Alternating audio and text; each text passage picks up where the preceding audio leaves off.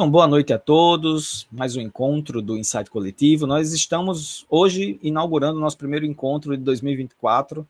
A gente tem aí já uma estrada percorrida, né? Mais de um ano de grupo, mais de um ano de, de atividades. 2004 é um ano que eu espero que seja um ano com novas conquistas, né? A gente teve algumas conquistas em 2023 e eu espero para 2024 algumas conquistas, né? Algumas conquistas no sentido de crescer mais o grupo, de crescer mais a nossa produção, inclusive. Eu tenho um desejo enorme que esse ano a gente consiga é, escrever nossos primeiros artigos, né? produzir e publicar. Essa é minha essa é minha meta para 2024. E quem sabe a gente até inaugurar nossa revista eletrônica. E começando a mexer meus meus pauzinhos conversando já com algumas pessoas para a gente poder começar a colocar esse sonho em prática. Porque eu acredito muito que nós precisamos construir conhecimento, eu acredito muito que nós precisamos mostrar o que nós fazemos para as outras pessoas. E nós fazemos muitas coisas. Cada um de nós, dentro das nossas caixinhas, das nossas práticas diárias e cotidianas, nós construímos muita coisa. Às vezes a gente só importa, né? A gente só importa, a gente só lê, a gente só aprende, a gente só acha que o que é produzido lá fora é muito bom, a gente só acha que o que, o que as pessoas lá no Sudeste fazem é muito bom, mas a gente faz muita coisa boa aqui, gente.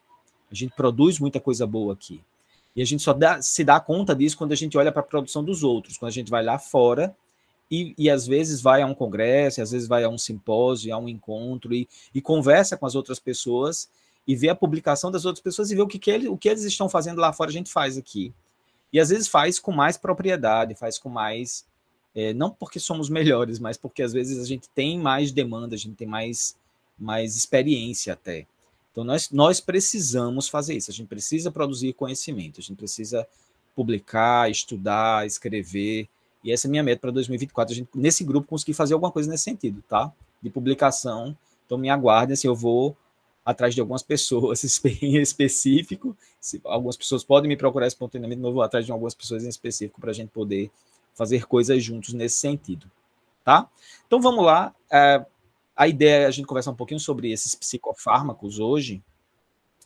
É, eu não preparei um material em, em, slide, nada, eu quero só bater um papo mesmo com vocês, conversar um pouco, falar um pouco sobre, sobre é, o que é a psicofarmacologia nesse contexto do tratamento né, do TDAH.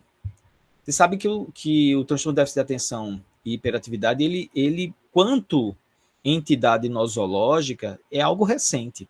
A gente não tem, a gente não tem é, quanto entidade nosológica, quando eu falo assim, de junção de sintomas e classificação né, da criação de um transtorno psiquiátrico. É algo, é algo recente de dos anos 2000, de 2010 para cá, né? porque a gente não tinha isso nas classificações oficiais, a gente não tinha esse, entendimento quanto, quanto classificação propriamente dito. Né?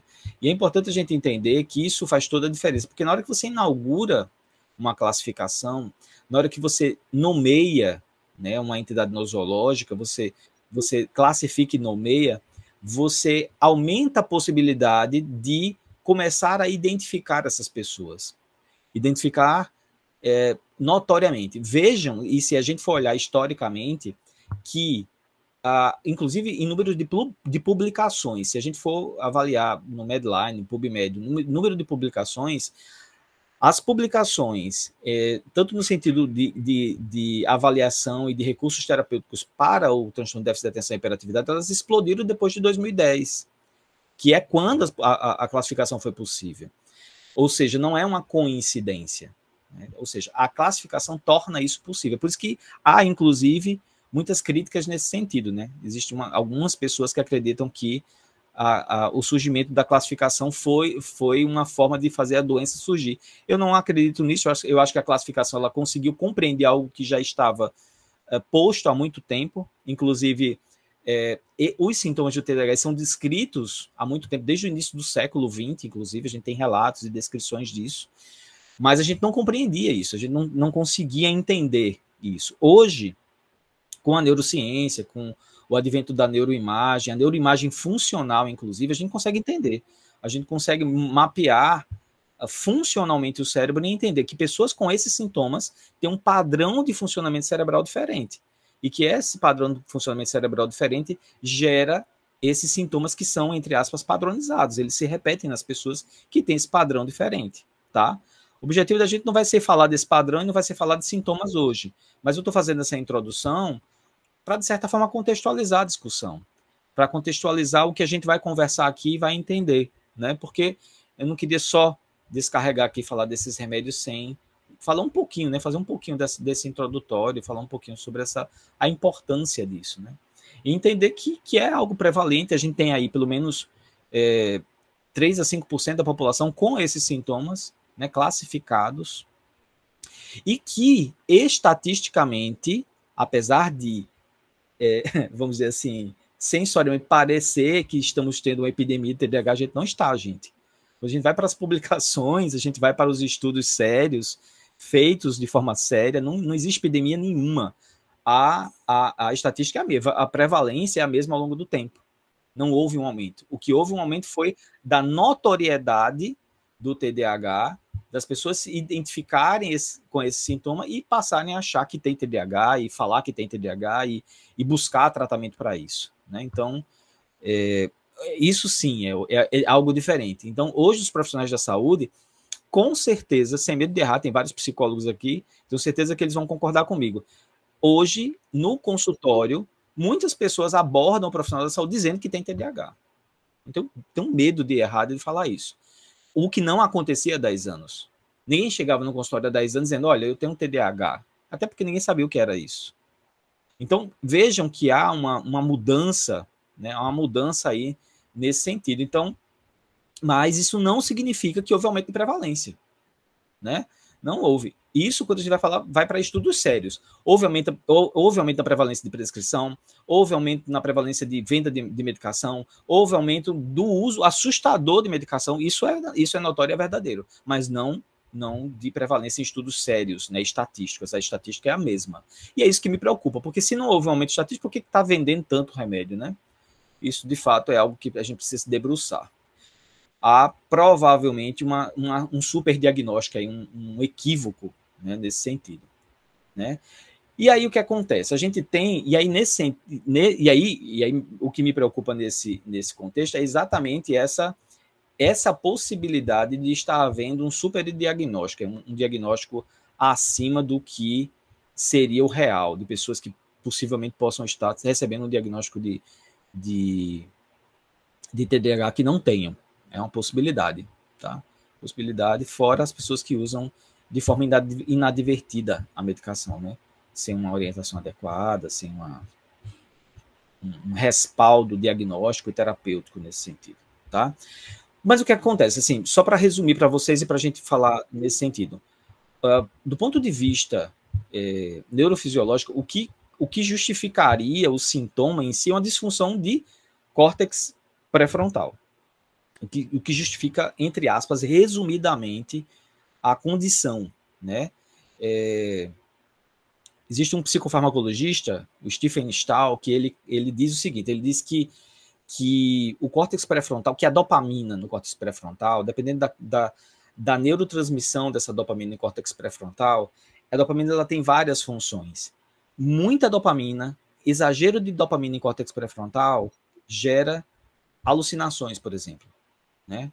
uma, uma hiperestimulação dopaminérgica em córtex pré-frontal gera, gera alucinações. A ausência de dopamina, quase nada de neurotransmissão, pouca neurotransmissão, gera apatia, desmotivação, inclusive sintomas depressivos, tá?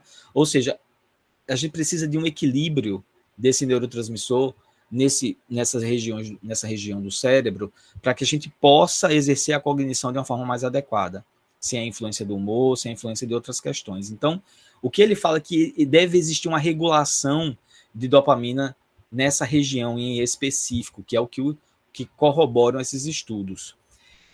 E a função precípua desses psicoestimulantes, a função precípua deles é a regulação da dopamina em córtex pré-frontal, fundamentalmente. Se a gente for pensar qual é o mecanismo de ação desses remédios para a terapêutica do transtorno de déficit de atenção é essa regulação dopaminérgica em córtex pré-frontal.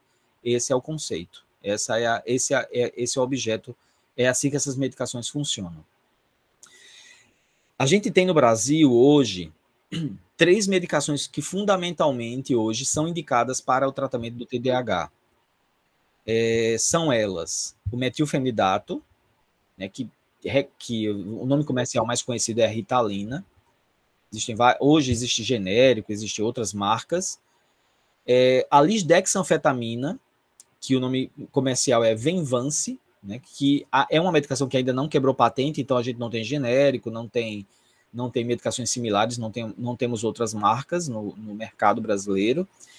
E recentemente foi é, colocado no, no, mercado uma medicação chamada atomoxetina, que é, é, o nome comercial é Atenta, né, Atenta com H no final, né, que é uma medicação é, que chegou recente agora no mercado, inclusive nem está disponível, assim, em alguns lugares, em algumas regiões do Brasil já está disponível, mas em outras não.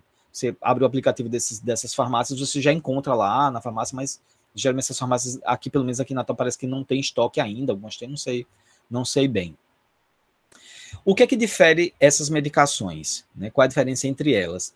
Historicamente, a primeira medicação usada no tratamento do, do, não do TDAH especificamente, porque não tinha essa classificação, mas para cognição foram as anfetaminas, lá na década de 60. Né, as anfetaminas foram utilizadas.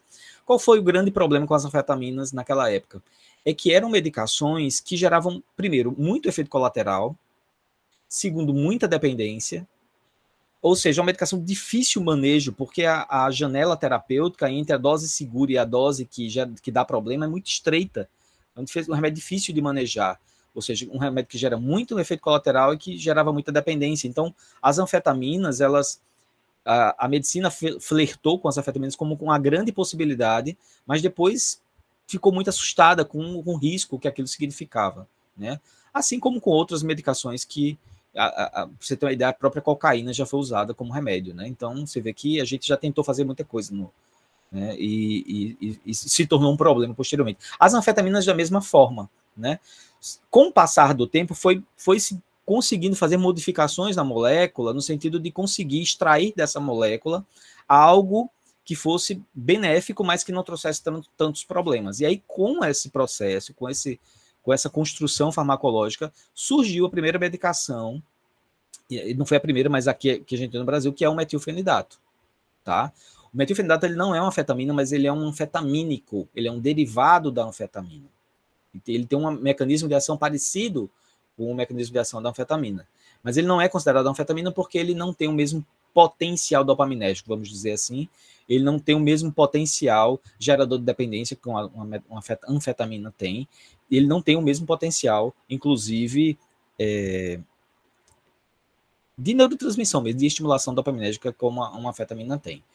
E aí, nesse sentido, o metilfenidato, ele chegou e ele é utilizado até hoje com uma, uma, uma medicação extremamente eficaz. Qual foi o grande diferencial do metilfenidato?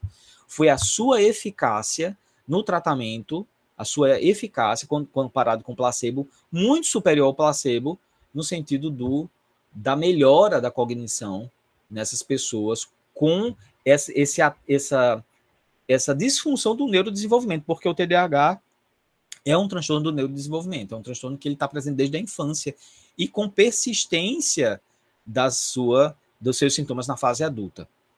Então, o que acontece nesse sentido é que é, o metilfenidato ele, ele veio como essa, essa primeira possibilidade e ele se tornou realmente extremamente eficaz e e até hoje é extremamente utilizado. E para vocês terem uma ideia, inclusive, uma medicação tão utilizada, tão utilizada que hoje, dos psicofármacos, é o psicofármaco que mais existe evidência de segurança em uso em criança.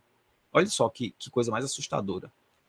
Porque ele, o, o metilfenidato ele já, ele já é tão usado há tanto tempo que ele é o psicofármaco que tem mais evidências de segurança em uso em criança. Que ele é usado desde os 7 anos de idade, né? Desde os 7 já se pode começar a prescrever metilfenidato.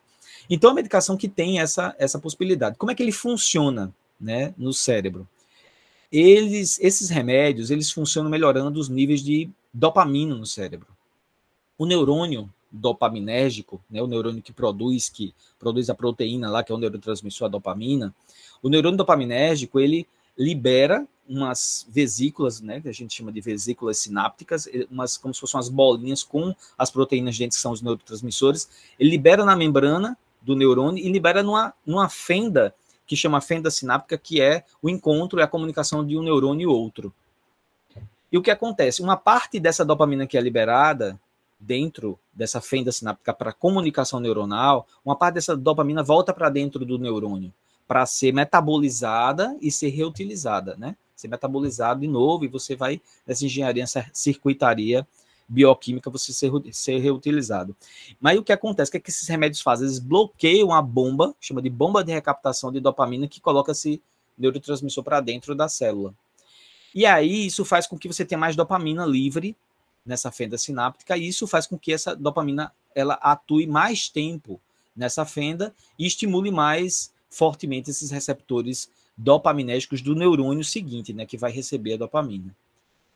E aí essa é a grande sacada, essa é a grande, a grande, é, o grande mecanismo de ação desses remédios. É assim que eles funcionam, eles modulam e aí melhorando esse nível de dopamina no sistema nervoso central, eles modulam essa dopamina, principalmente nessa região de córtex pré-frontal. E isso faz com que é, a pessoa consiga ter, melhorar a cognição e, por consequência, melhorar os comportamentos rela relacionados a isso, tá? Ah, essas medicações, tanto o metilfenidato como os outros, né, e aí principalmente a lisdexanfetamina, são medicações que elas têm apresentações diferentes, né, porque você tem, por exemplo, você tem metilfenidato de curta ação, que é um, uma medicação que ela funciona por pouco, um período curto, ela tem uma absorção rápida e uma ela tem uma absorção rápida e uma distribuição rápida no corpo, e a eliminação acontece em 4 a 5 horas. Né? Ou seja, uma, uma medicação de ação. E você tem o metilfenidato de longa ação, né? que é uma medicação que funciona por várias horas. Por que, que a gente tem essa, essas apresentações? É, porque algumas pessoas precisam de absorção mais rápida dessa medicação para ela utilizar esse remédio. E aí, nesse sentido, Geralmente essas apresentações elas funcionam mais para pessoas que têm mais desatenção do que hiperatividade, tá? Porque a, a, absorção mais rápida beneficia mais essas pessoas, porque a absorção mais rápida, mais dopamina, às vezes gera mais inquietação e as pessoas hiperativas, impulsivas, elas têm menos, elas se adaptam menos a essas medicações. E aí foram criadas essas apresentações com liberação lenta, né, absorção, uma absorção mais lenta, uma uma meia-vida mais longa, uma eliminação mais gradual, para tanto diminuir os efeitos colaterais do metilfenidato, mas também para diminuir um, um, efeito que chama de efeito rebote, que alguns pacientes reclamam muito, que é quando acaba o efeito do remédio, que é como se esvaziasse a bateria. É como se eles arriasse a bateria no final do dia. Eles ficam esgotados, sem energia, sem disposição para fazer nada.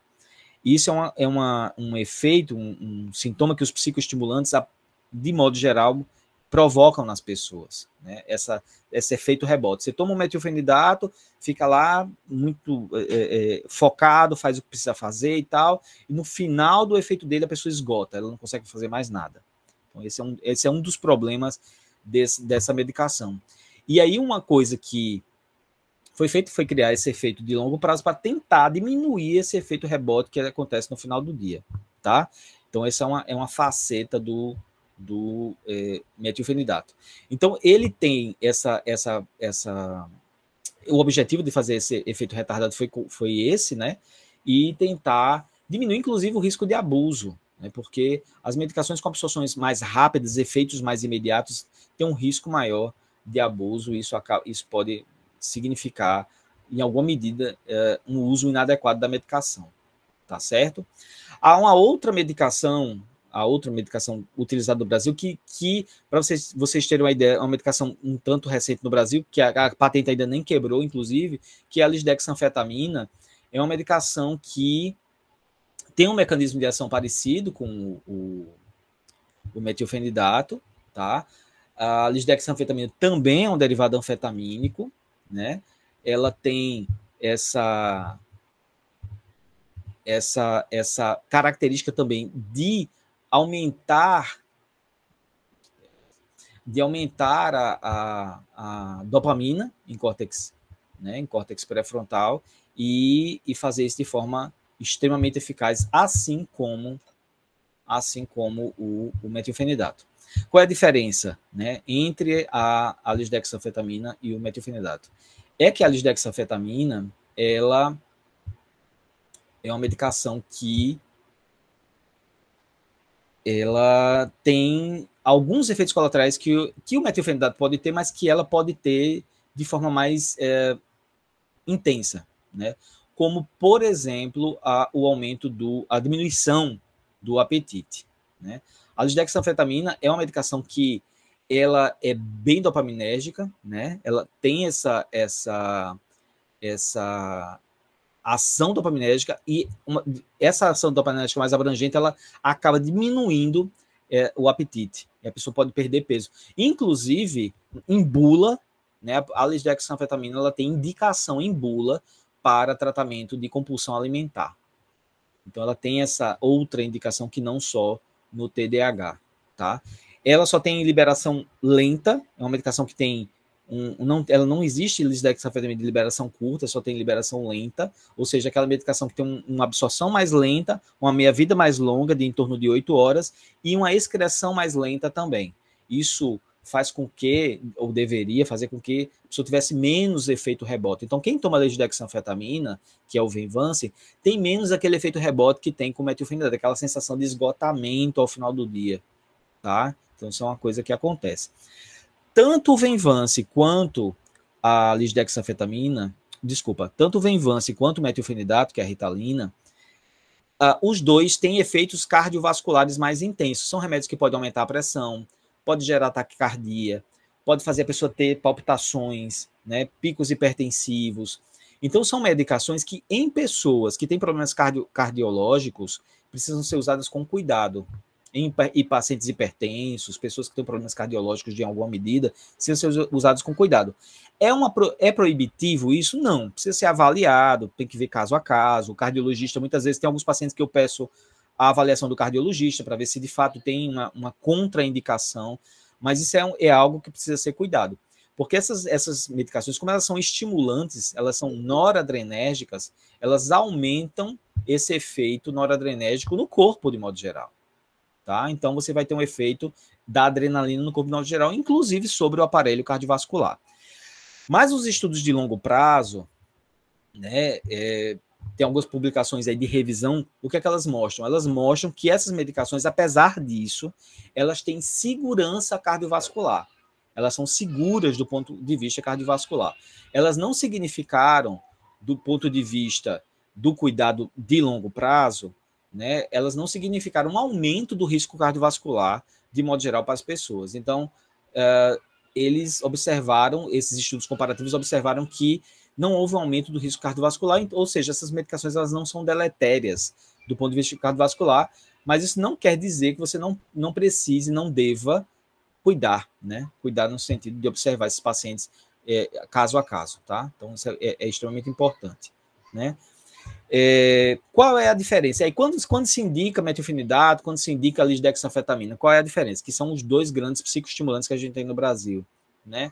Qual é a diferença? O o metilfenidato, apesar de ser uma medicação que teoricamente pode dar um pouco mais de efeito colateral, às vezes a adaptação é mais difícil, você tem mais efeito rebote no final.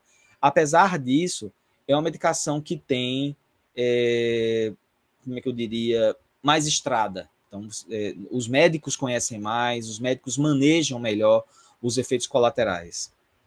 É, então, é uma medicação que a gente tem mais manejo clínico com ela. A gente conhece mais essa medicação empiricamente, então você consegue manejar melhor. Então, é natural, fora o preço, né? Porque o vinho vai ser bem mais caro. É, é natural que você tenha mais prescrição de metilfenidato. É natural que as pessoas usem mais e, e tenham mais prescrição de metilfenidato por, por causa disso. Porque é uma droga que os médicos conhecem mais, tem mais segurança prescritiva e vão prescrever mais tá? Agora, do ponto de vista de eficácia, eles são similares. Não existe um remédio mais eficaz do que o outro. Né? Os estudos comparativos eles não, não têm demonstrado uma, uma diferença na eficácia.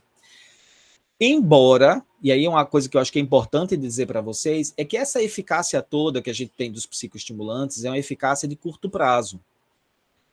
Eu estou falando das evidências. As evidências de eficácia que existem são evidências de curto prazo. Nós não temos estudos ainda robustos de longo prazo que demonstrem essa eficácia ao longo dos anos, sei lá, 10 anos de uso de, de metilfenidato. A gente não tem evidências.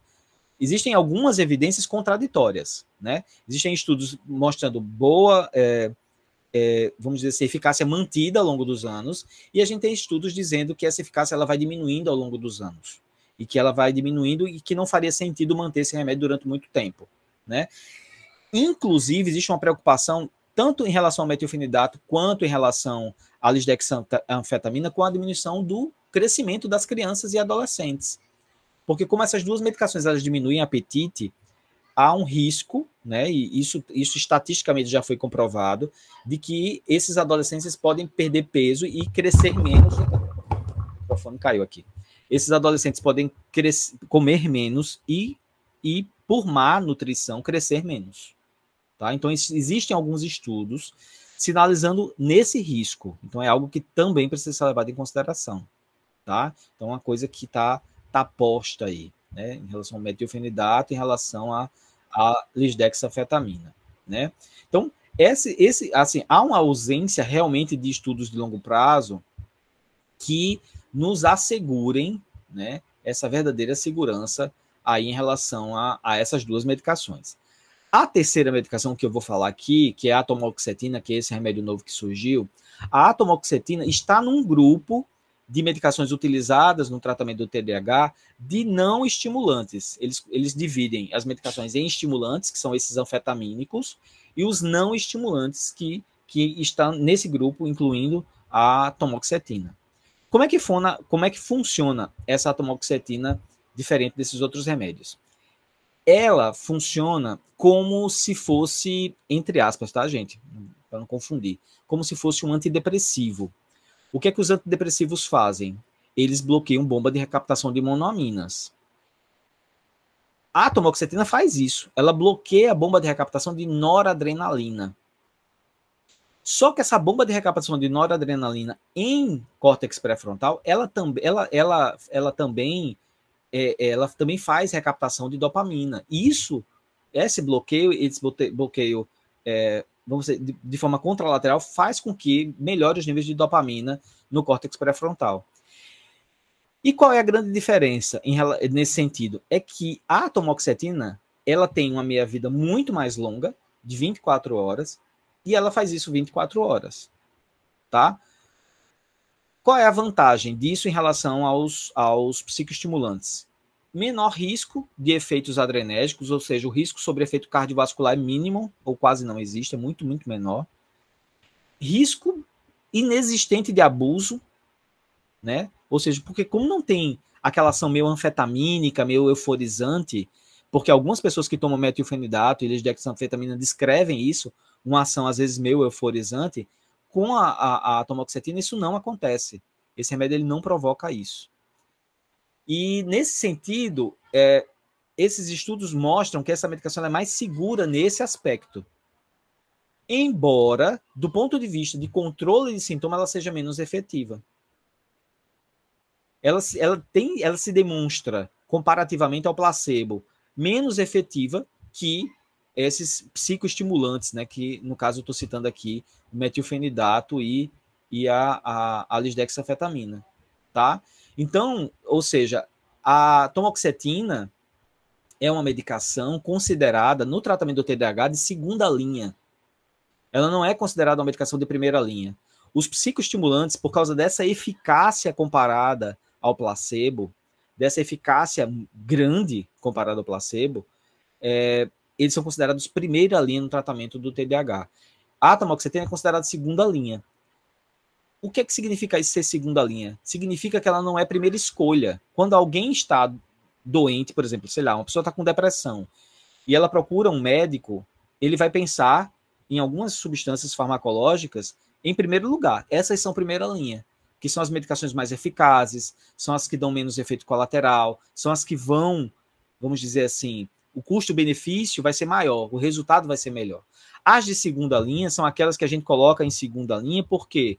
Ou porque são menos eficazes, ou porque as, as primeiras não funcionaram.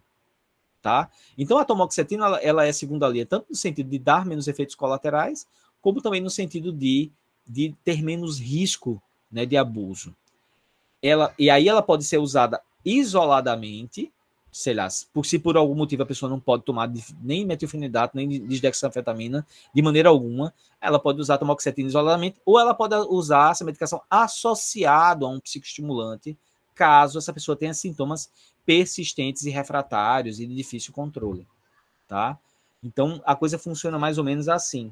Então esse esse essa medicação, a atomoxetina, né, que está chegando aí no Brasil, é uma medicação que tem essas características principalmente, tá? O efeito adverso mais comum da, da, da são náuseas, vômito, fadiga, às vezes provoca também diminuição do apetite, sonolência, tanto é que ela, ela é recomendada de ser administrada à noite, né? Mas é uma medicação que, que está posta aí como possível uso, uso nesse sentido, tá? Ela tem um perfil, vamos dizer assim, é, a tamoxetina tem um perfil de segurança interessante. Ela, ela é usada também desde a da infância, ela tem, né, é, é, vamos dizer assim, evidências de segurança no uso desde a da adolescência, desde a infância até a adolescência, tá? É uma medicação que tem uma estrada, como dizendo para vocês, é nova no Brasil, mas já muito usada lá fora, já muito conhecida lá fora. Então tem muitas publicações, muitas evidências é, e estava sendo muito aguardada aqui no Brasil pela classe médica por causa disso, porque já é muito conhecida lá fora e, com, e, e, e suscita a possibilidade né, de, de, de, reforçar o arsenal terapêutico nesse, nesse sentido. Ver se tem mais alguma coisa aqui para falar antes da gente iniciar a discussão.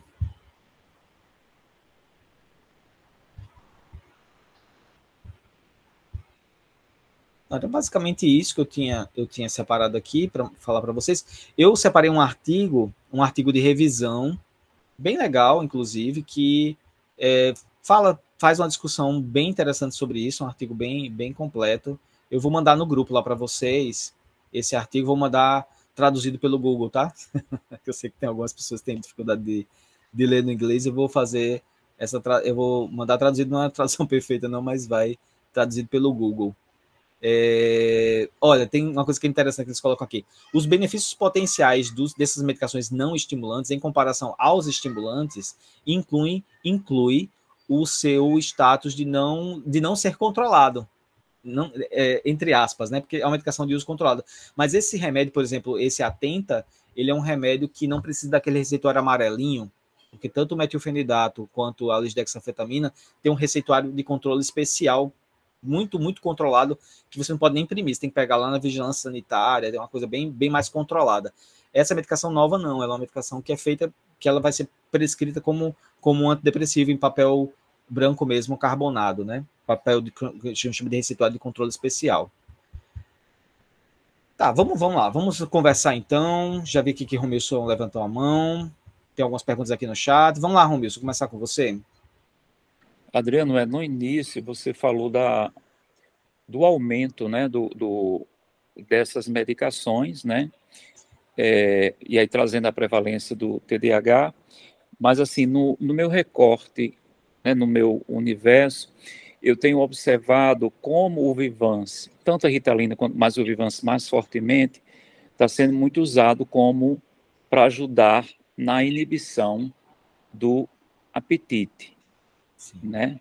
Então, acho que isso, quando você diz no aumento, esse aumento a gente não sabe se é necessariamente relacionado a TDAH ou se os endocrinologistas estão é, passando de forma, aqui não tem nenhuma crítica a, a um endócrino, mas assim, eu estou falando de um recorte, tá certo?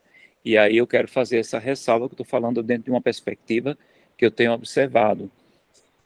E não é, eu não sei o que acontece, mas esses profissionais muitas vezes não observam os efeitos adversos que essa medicação pode trazer para esse para esse paciente, né? Então eu tenho observado e quando chega eu digo recorra, volte, porque pela, pelo que eu estou observando, o que você está trazendo é um efeito adverso, provavelmente é do Vivance ou então procure um psiquiatra para lhe ajudar nisso, lá, para lá. Mas, de qualquer forma, está é, tá sendo bastante é, usado nessa perspectiva de inibição do apetite. A, a preocupação é que sempre não há uma campanha, não há um, um trabalho de conscientização né, desse paciente quando chega a esse consultório, desse profissional, porque ele quer passar realmente a, a pílula milagrosa para né, para ser resolvido a, a questão. Era isso, Adriano. Tá, joia, Romis, obrigado. Não, pois é, eu acho que a gente lida com isso, e você tem toda a razão. De fato, tem outras indicações, né? Essa questão da perda de peso. É como eu falei, tem indicação em bula, o, metil, o a lisdexanfetamina, ela, ela, ela é indicada, a, a, aprovada pela, pela, tanto pelo FDA como pela Vigilância Sanitária no Brasil, para tratamento da compulsão alimentar. Né? Então, a prescrição para compulsão alimentar, de fato, é, uma, é algo possível. Né? Então, a gente vai ter essa prescrição nesse sentido. Mas você tem toda a razão é, no sentido de, de que eu acho que é, se prescreve.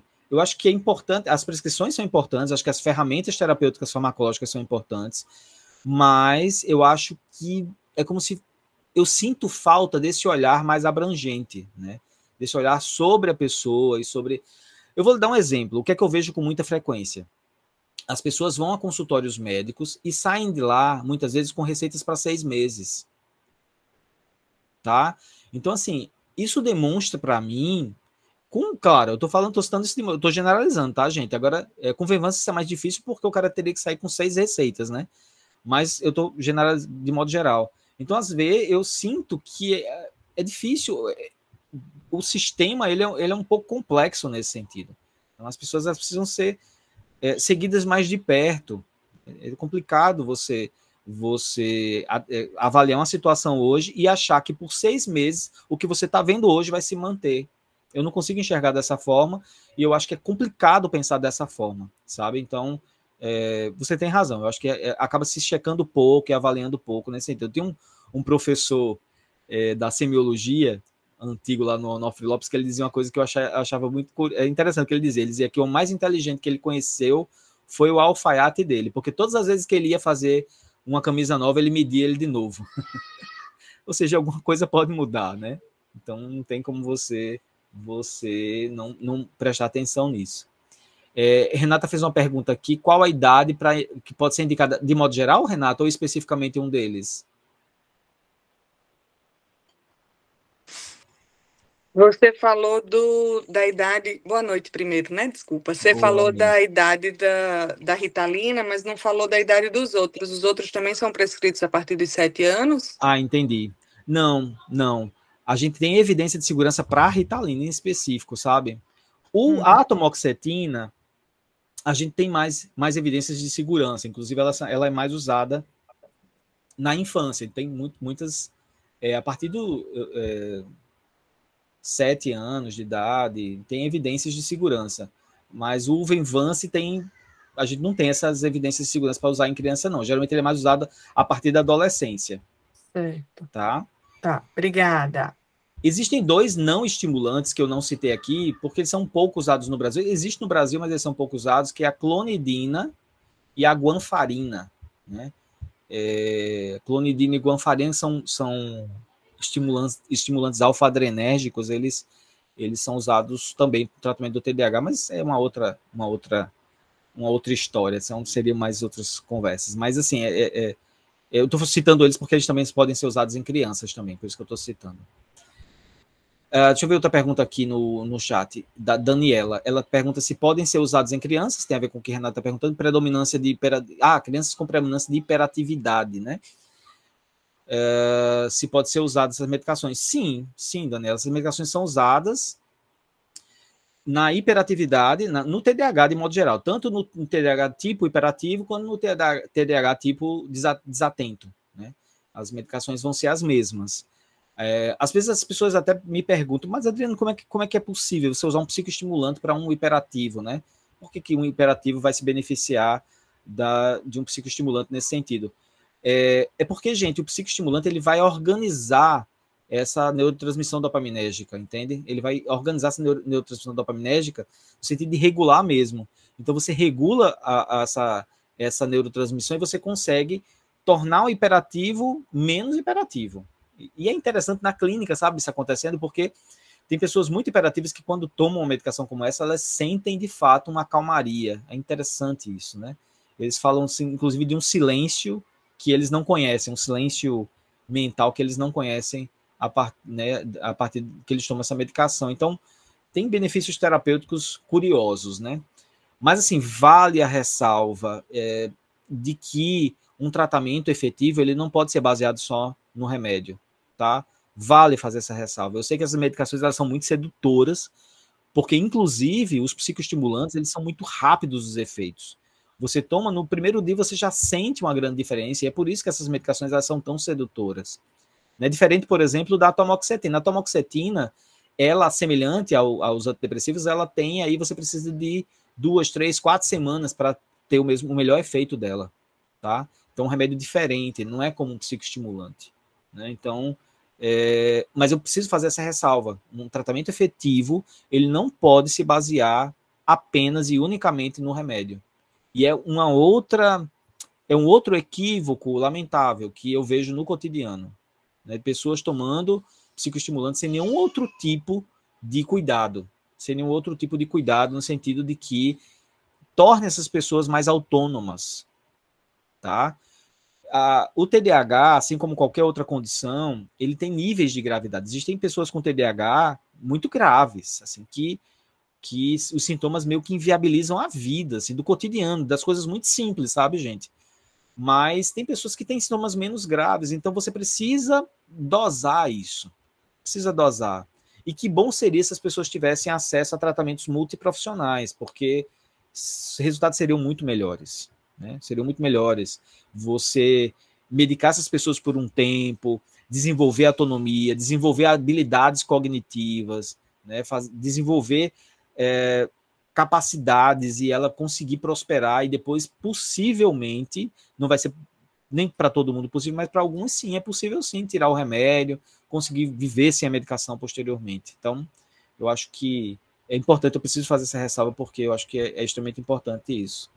Jussara fez uma pergunta aqui. Qual a diferença da atomoxetina para um antidepressivo, já que ambos inibem a bomba de recaptação? Boa pergunta, Jussara. Inclusive, a atomoxetina ela foi testada como antidepressivo. Eles tentaram, por causa do mecanismo de ação dela, da atomoxetina, eles tentaram utilizá-la, é, testaram ela, né, para ver se ela tinha eficácia antidepressiva. Ela não tem. O que eles observam é que provavelmente essa ação dela parece acontecer mais em córtex mesmo, pré-frontal, e, e, e, não tem uma efetividade, assim, ela, ela acaba não tendo uma efetividade, ela não, não se mostrou efetiva nesse sentido, né? Então, é, acontece isso, você não tem essa efetividade, eu não vou saber lhe dizer aqui pormenorizadamente, mas é isso que acontece, tá? É... Mais alguma pergunta? Aqui no chat não temos mais. Alguém gostaria de falar mais alguma coisa, fazer alguma pergunta? Mais alguma coisa?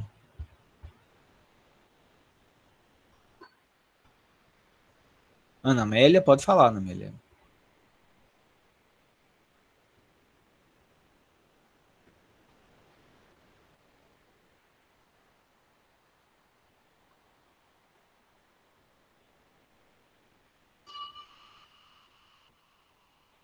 Olha, a Amélia está perguntando aqui: no caso de pacientes com sintomas ansiosos, como fazemos para diferenciar, né? É uma boa pergunta, sabe? Porque algumas vezes os sintomas ansiosos, eles de fato são confundidos com, com a hiperatividade, às vezes, tá? E, e outras vezes eles são comórbidos. A pessoa ela pode ter o TDAH e ter também um transtorno de ansiedade, por que não? Né? É ter as duas coisas e, e às vezes se confunde isso, tá? Então, assim, como diferenciar, né? Normalmente, a, a ansiedade, ela tem os seus critérios diagnósticos, a gente vai ter, e aí dependendo do, dependendo do que você está buscando, você vai tentar, você vai tentar identificar quais são os sintomas ansiosos que estão presentes e você vai tentar classificar. Vamos supor que seja uma, uma um transtorno de ansiedade generalizado, por exemplo. O transtorno de, de ansiedade generalizado tem lá o tripé da questão dos sintomas somáticos, dos pensamentos, das ruminações ansiosas e da sensação da ansiedade, por exemplo. Então, você vai tentar identificar isso. Então, a gente tenta, do ponto de vista classificatório, entender se faz sentido um diagnóstico de um sintoma ansioso ali. Quando não faz sentido, né? E se faz sentido o diagnóstico da, do transtorno de hiperatividade, do ponto de vista classificatório, do ponto de classificatório, eu fico com a ideia da, da hiperatividade. Tá certo? No tratamento, aí o que é que acontece, Amélia? É, o que é que acontece na, na, no tratamento? Às vezes a minha hipótese ela não é confirmada. O que é que acontece? Eu trato a hiperatividade e o sintoma que, entre aspas, é pretensamente ansioso, ele não melhora. Ou pelo contrário, ele piora. Porque os psicoestimulantes, eles podem piorar a ansiedade. Então, às vezes, o, o, o manejo terapêutico, ele, ele suscita a mudança do, da compreensão diagnóstica, né? Então, a gente faz a anamnese, a gente faz a avaliação clínica, a gente às vezes tenta diferenciar, a gente às vezes consegue entender que existe uma ansiedade ali, classifica, trata, cuida dessa ansiedade, e, e, ao mesmo tempo consegue compreender essa questão da hiperatividade, da desatenção e tal. E a gente consegue fazer isso. Mas na terapêutica, quando a gente institui a terapêutica farmacológica, as coisas mudam. Assim como o contrário é verdadeiro. Já aconteceu, por exemplo, de. Já aconteceu mais de uma vez isso no meu consultório. A pessoa chegar com, com a, a, o pretenso diagnóstico do TDAH. Não, eu vim porque eu acho que eu tenho TDAH, que eu tenho dificuldade de foco e tal e tal. Quando eu faço a anamnese, eu não fico convencido que essa pessoa tenha TDAH. Eu não consigo me convencer. Aí o que é que eu faço? Mas eu me convenço, por exemplo, que ela tem um transtorno de ansiedade. Aí o que é que eu faço? Eu trato a ansiedade. Muitas vezes, muitas vezes, não foram poucas, essa pessoa voltou melhor da cognição. Entende? Então, a gente vai tentando separar uma coisa da outra. Às vezes não é simples, mas o, o, o a terapêutica nos ajuda a compreender isso. Então, é, tanto no sentido, tanto no sentido quanto no outro, a gente às vezes acontece isso. Você pior, melhora a ansiedade e a cognição melhora, e às vezes você tentando melhorar a cognição piora a ansiedade, e aí você vai conseguindo compreender onde existe mais ansiedade, onde existe menos, entendeu? Então, é basicamente isso que eu na prática eu consigo consigo ir fazendo. Oi, Renata. Adriano, na, na avaliação, assim, e aliás, não é na avaliação. Qual a segurança que a gente tem da, do efeito dessa medicação? E aí sim no efeito da avaliação neuropsicológica. Então, quanto tempo que esse paciente precisa antes deixar de tomar a medicação para que não interfira nos níveis atencionais e funções executivas e cognição de uma maneira geral? Tá. O metilfenidato e a dexafetamina, 48 horas é mais do que suficiente porque são medicações que elas têm um tiro muito curto, o efeito delas é, ele, ele é muito uhum. rápido, ele se desfaz muito rápido. É. No caso da tomoxetina, muda, isso muda. No caso da, tomox, da tomoxetina, ela tem um efeito mais duradouro, vamos dizer assim. Então, é, no caso da tomoxetina, essa pessoa vai precisar pelo, ficar pelo menos uma semana sem tomar para poder iniciar. Eita. Então seria diferente. indicado conversar com o médico, né, o psiquiatra, para só fazer a medicação após a avaliação. Depois da avaliação. Depois da avaliação. Porque como ela tem um efeito mais somatório, né? O efeito dela é mais somatório, não faz, não, não, não acho recomendável tanto usar, assim, parar um dia, já no outro dia fazer testagem, né?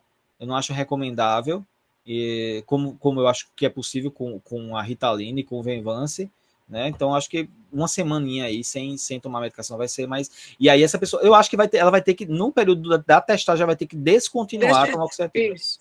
É, porque se a, as sessões são semanais, então não é. faz sentido. É. Tá bom. Obrigada. De nada. Deixa eu ver outra pergunta, Mariana. É muito comum o diagnóstico na infância, mas em casos de diagnósticos tardios, como no adulto, quais seriam os profissionais de equipe multiprofissional envolvidos no tratamento. Mariana, é muito comum, de fato, adultos buscarem é, um diagnóstico tardio, até porque, como a gente está explicando aqui, né, assim, é, é, uma coisa que faz mais sentido há pouco tempo, né?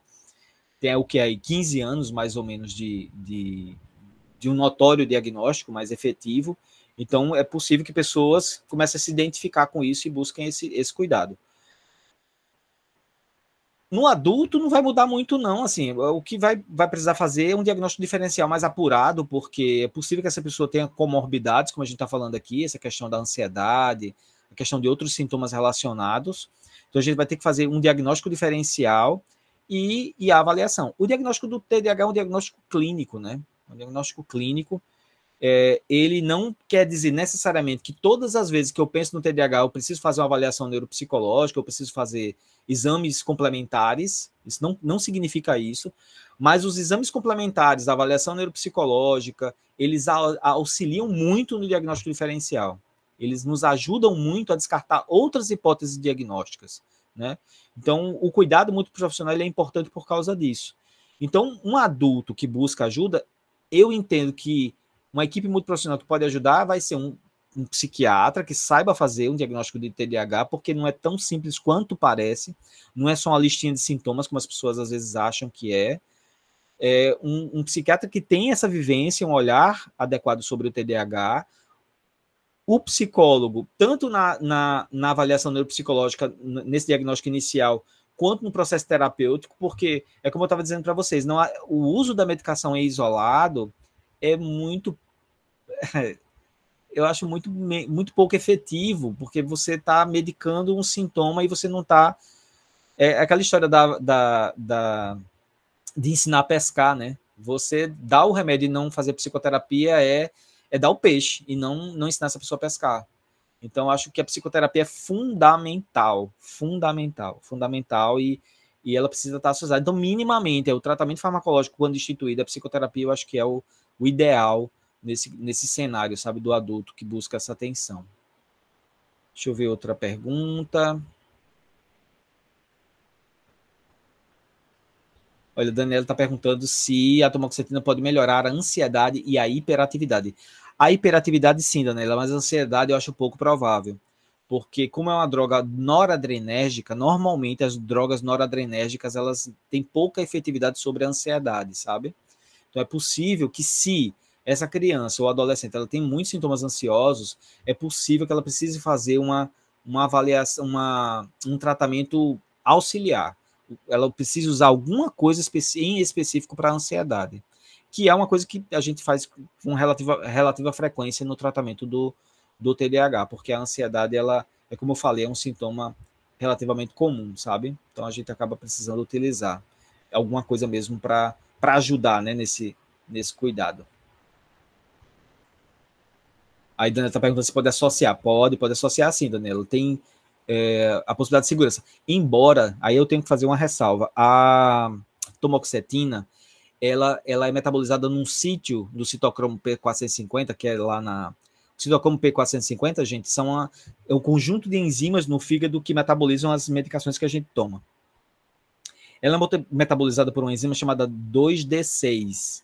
E essa enzima, ela metaboliza outros, outras medicações, principalmente antidepressivos. Então, o médico vai precisar só ter cuidado na interação desses remédios, tá? Então, quando o médico for prescrever, ele só precisa ter cuidado que tipo de associação vai fazer, checar as interações.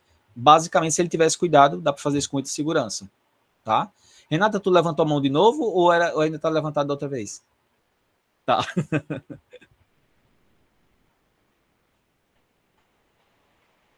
Vamos ver se tem mais alguma pergunta. Alguém mais, gente? Quer fazer alguma, alguma contribuição para a gente?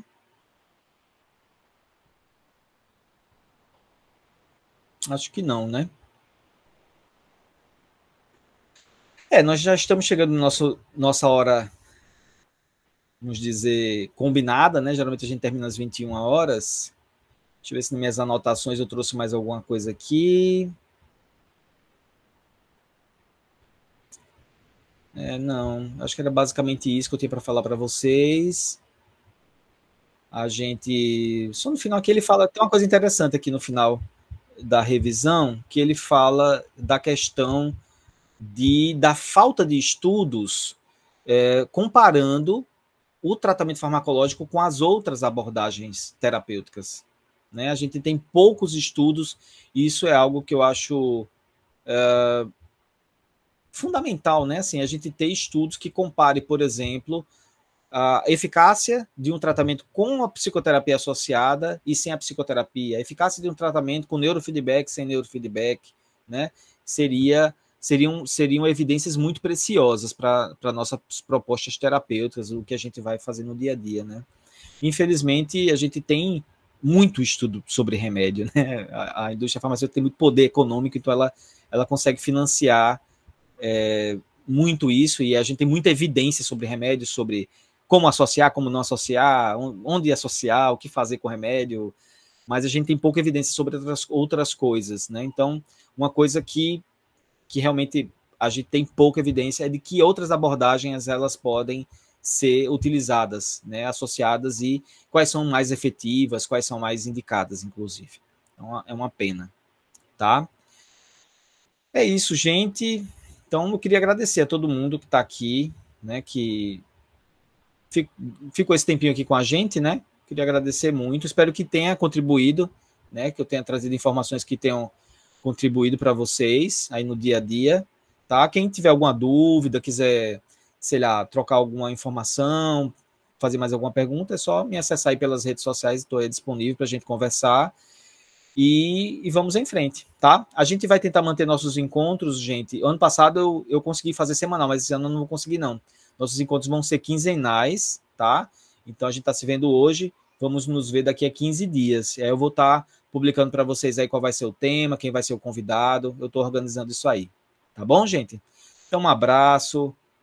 Um abraço para vocês. Bom finalzinho de semana, tá? E até a próxima. Um grande abraço.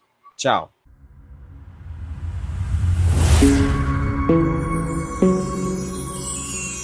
Insight coletivo. Juntos, mais fortes, pela saúde mental.